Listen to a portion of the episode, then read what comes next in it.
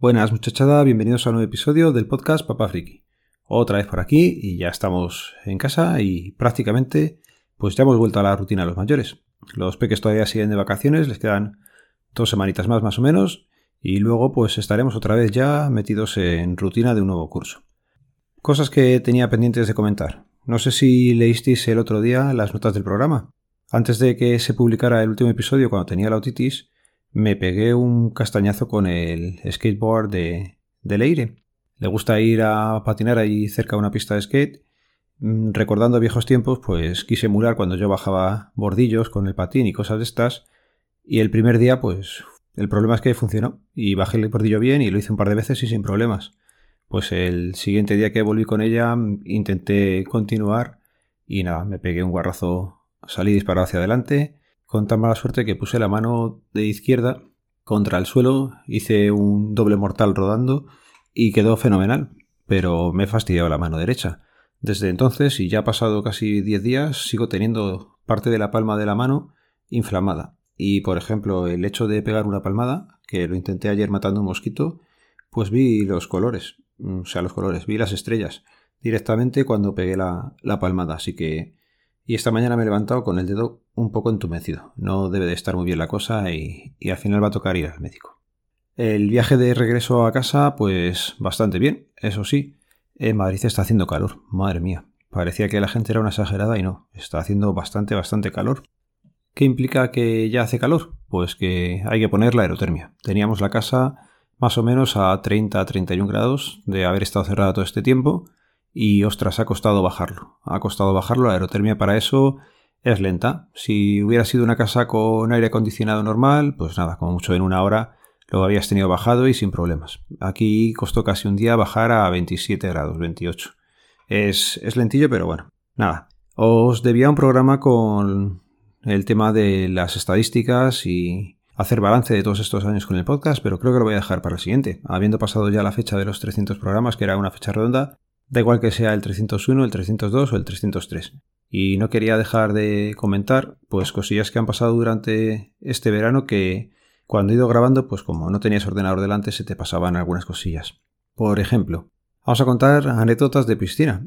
Y es que cuando estuvimos en Murcia, bueno, vi cosillas raras y quería comentarlas y en el momento cuando grabé, pues se me pasó. Por ejemplo, eh, en la piscina siempre habita una fauna que son los cachitas, los chulillos que van ahí todo cuadrados, que tienen que lucir cuerpo que han estado trabajando durante el resto del año. Y oye, pues está bien. Ver un cuerpo que está esbelto, que no es el típico fofillo, pues también está bien, pero luego ves que hacen cosas un poco raras. Y es que va pavoneándose por allí, por, por la piscina, pero al final al cabo, todos al final tenemos que ir al cuarto de baño. Y me parece una cosa bastante lógica el ir al cuarto de baño usando chanclas, más en una piscina pública, no, no tiene ningún sentido. Pues allí llegó uno de los churitos de estos que iba enseñando Palmito, pasó al baño, estaba yo allí con Héctor que tenía que hacer necesidades y me quedé yo pues dentro de lo que son el baño, pero fuera de la, de la zona de, de las cabinas.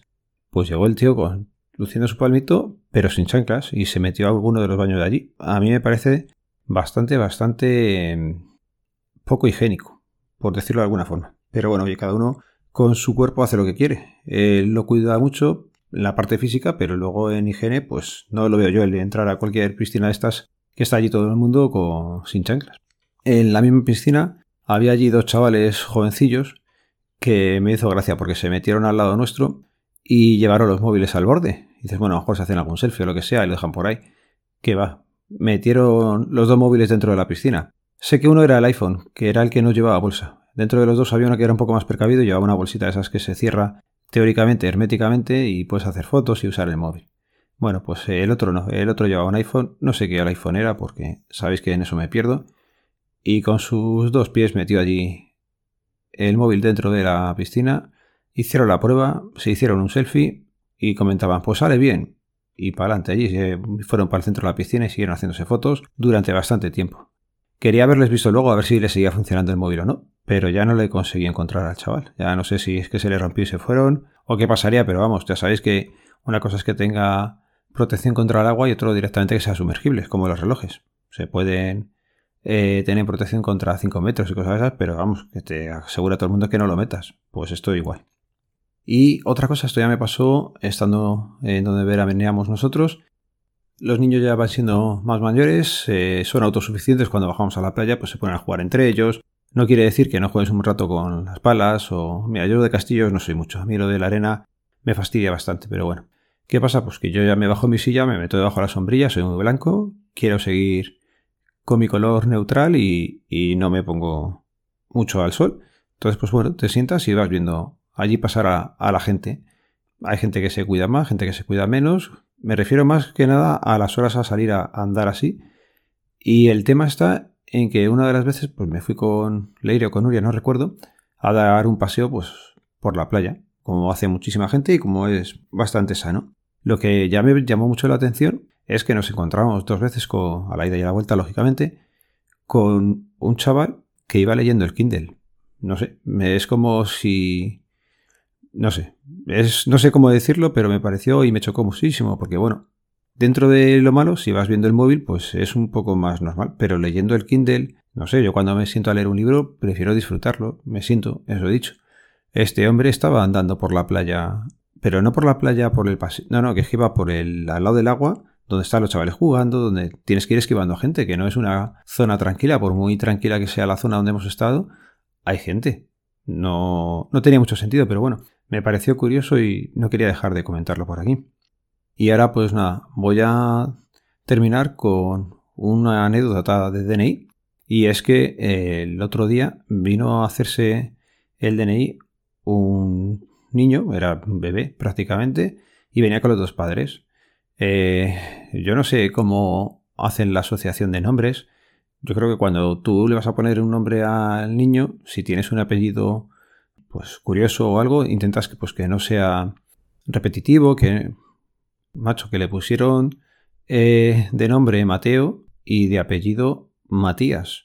Cuando tienes eh, un nombre que da lugar a si son nombres o apellidos, yo lo veo un poco, no fastidiarle la vida, pero le está complicando cualquier trámite, cualquier cosa, porque ya teniendo un apellido que puede ser nombre, que le pongas dos nombres que suenan tan, o le pongas el nombre que suena tan parecido al apellido, parece cachondeo, pero bueno, la gente es libre de poner nombres y hemos visto nombres por allí bastante curiosos.